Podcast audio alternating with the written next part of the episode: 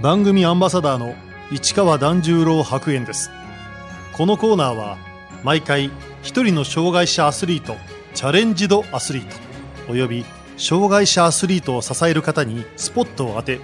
スポーツに対する取り組み苦労喜びなどを伺います。ゴールボール日本代表ヘッドコーチの工藤力也です。工藤力也さん1981年福岡県生まれの42歳。19歳の時目の病気レーベル病を発症して視力が低下。ゴールボールをはじめ日本代表として活躍。2017年3月に代表を引退し男子日本代表の強化指導スタッフとしての活動をスタートさせました。昨年2022年4月男子日本代表のヘッドコーチに就任。今年8月イギリスのバーミンガムで行われた IBSA ワールドゲームズで男子日本代表を世界大会初優勝に導きパリパラリンピックへの出場権を獲得しました。来年はパリでメダルを目指します。現在工藤さんの見え方は？視野の中心部分ちょうど真ん中のところにですね光の玉のようなものが、常にありましてえー、それが文字を見るときとかには、えー、文字と重なって文字が見えなくなったりということで、えー、歩いたり走ったりとかすることは全く日常生活的には問題ないんですが、え仕事をする中で文字を読んだりパソコンを打つとかというところでは支障があるような形になってます。ゴールボールに出会ったきっかけは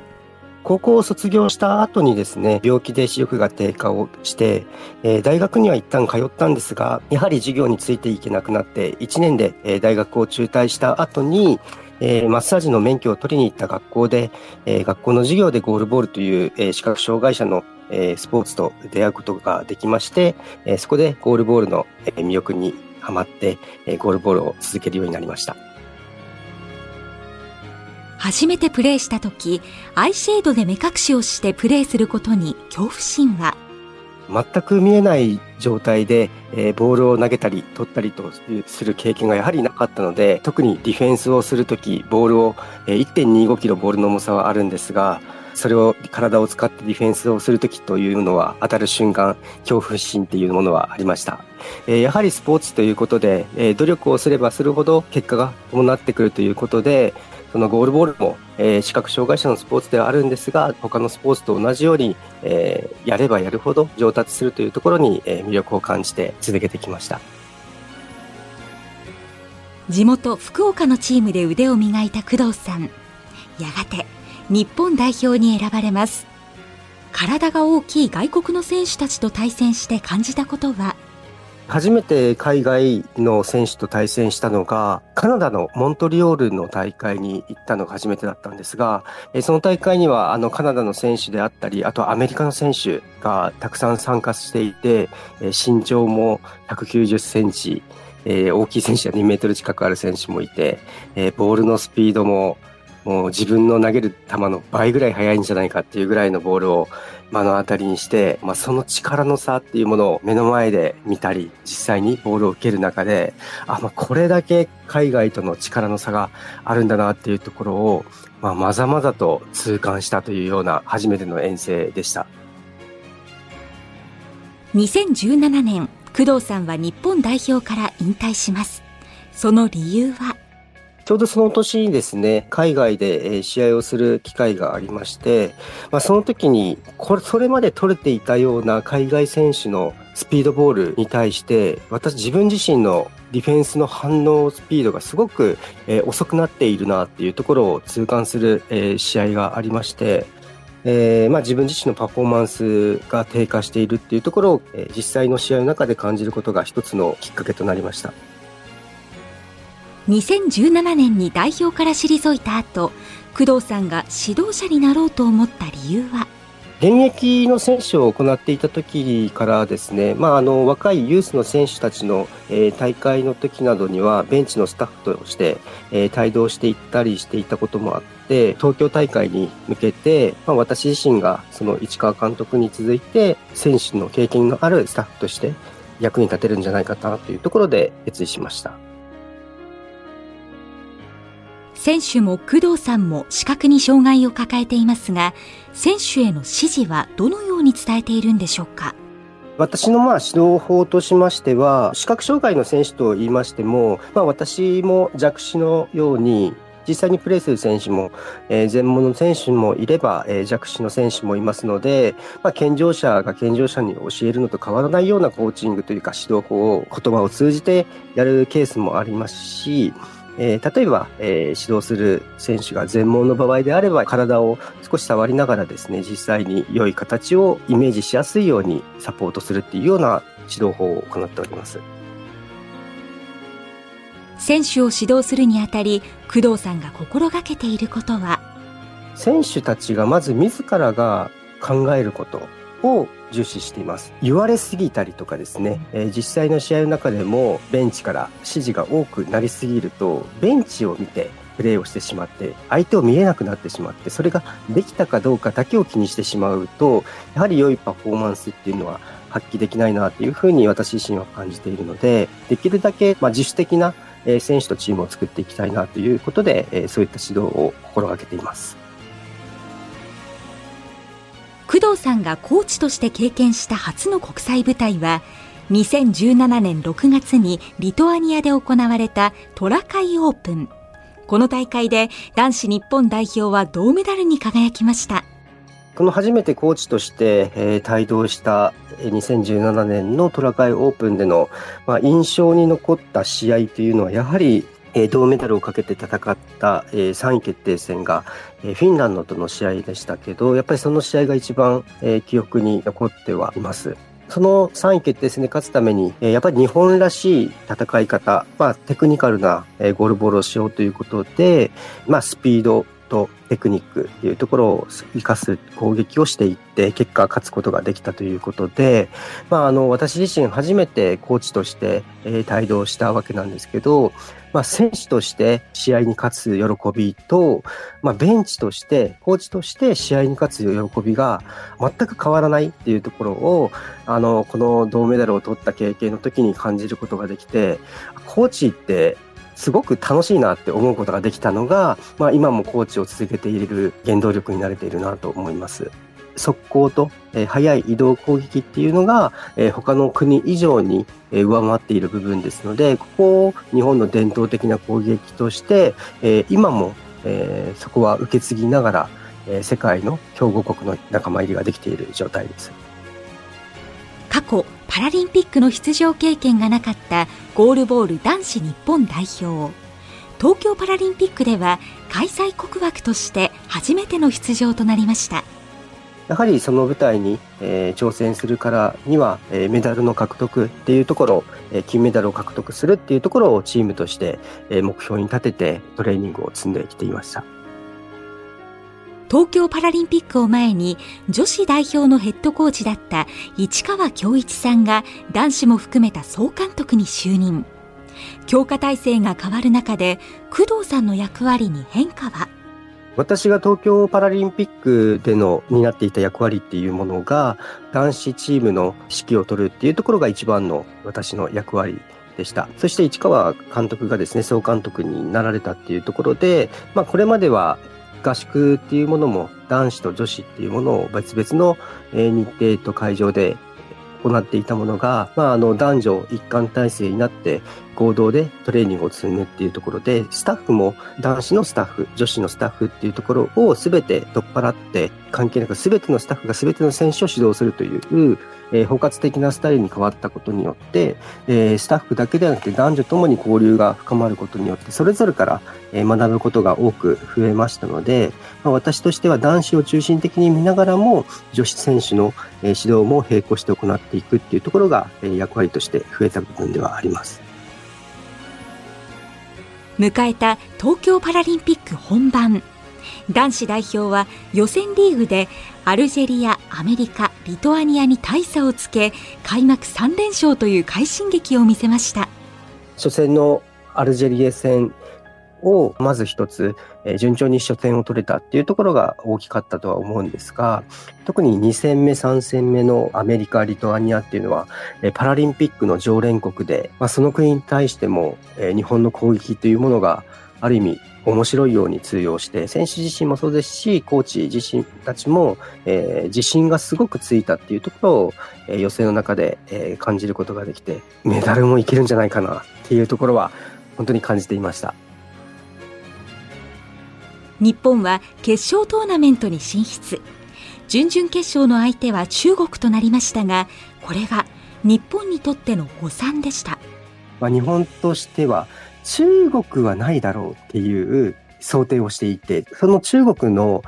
分析というものを全くできていなかったっていうのが一つのミスだったなっていうところはあります。苦手意識っていうものも多少はあったかなと思うので、まあ、一番当たってほしくない国と当たってしまったなっていうアンラッキーだったなっていうところが正直な気持ちです。中国戦の結果は4対7で惜敗。最終的に5位で大会を終えたゴールボール男子日本代表東京パラリンピックで得たものは、まあ、自分たちが世界のトップ8の国と対等に戦えるっていうところが実感できたことっていうものが、まあ、そこが収穫となったのが一番大きいです。東京パラリンピックが終わりパリに向けて工藤さんは男子日本代表のヘッドコーチに就任しました。